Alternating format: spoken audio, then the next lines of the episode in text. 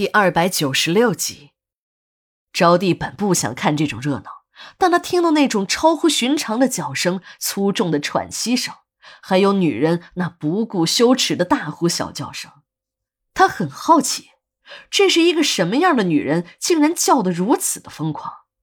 如果不是风月场上的小姐，一般的女人是很难做到如此的。即使是风月场上的女人。如果不是客人特别要求，也大可不必如此的劳心费力。再说了，光头的功夫他才刚领教过，就他那两下子，对付一些被拐卖的村姑还行。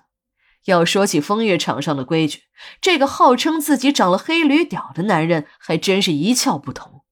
要是遇上老手，不出三分钟，他就得提着裤子走人。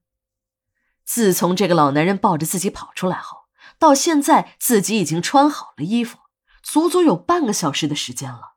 这房间里这种男女肉搏的声音一直在继续，听得出来还有越战越勇的味道。招娣虽然知道房间里只有黄姨和光头夫妻俩，可这两个人怎么会这么激烈呢？刚才这光头男人还骂自己的老婆是黄脸婆，一点也不懂风情。就这么几分钟，一个不懂风情的黄脸婆便成了风情万种的风月高手，这简直是不可能的事儿。招娣来了好奇心，她要自己亲眼确认一下这房间里的人到底是谁。招娣顺着窗户缝往里看，从她这个角度正好能够看到室内炕头的死角，那铺大炕之上，光头正骑在自己老婆黄姨的身上运动着。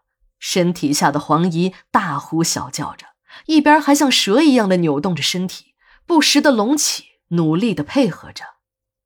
男人和女人一旦到了这种癫狂的境界，便不再会顾及周围是否还有观众了。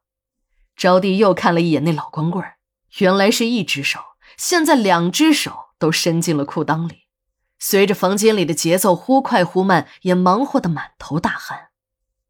当招娣的眼睛瞟了一眼炕里的死角时，他一下子呆住了。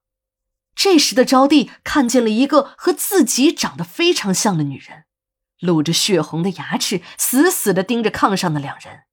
红红的牙齿上还不断的有液体滴下来，不知是血液还是口水，不停的落在光头和黄姨两人的身上，但两个人却仿佛毫无感觉。招娣看到了这可怕的一幕，险些没喊出来。这时，那个和她长得很像的女人也发现了她，还对她笑了笑，做了一个让她不要作声的手势。这下，招娣真的是迷惑了。这个手势她太熟悉了，别人做这个不准出声的手势时，都是竖起一个手指放在嘴边。而他在做这个手势时，从来都是弯着手指横在嘴上。他这样做经常引起别人的误会，可他就是改不了。这个女人的动作怎么会和自己一样呢？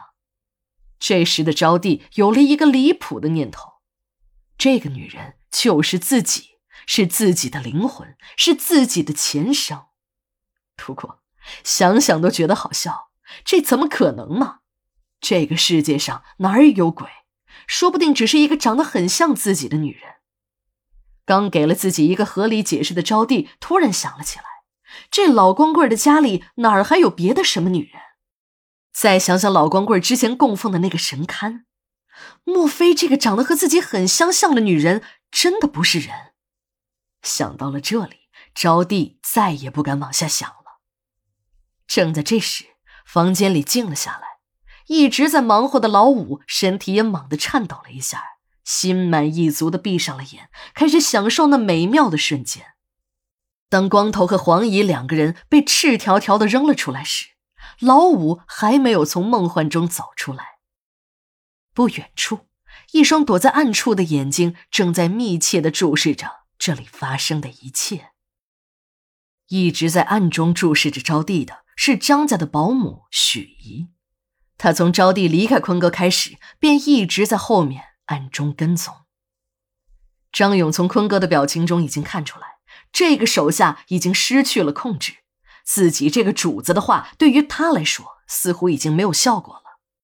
正当张勇哭丧着脸回到家里时，低着头只顾走路，连给他开门的保姆许姨也没有看到，还撞了个满怀。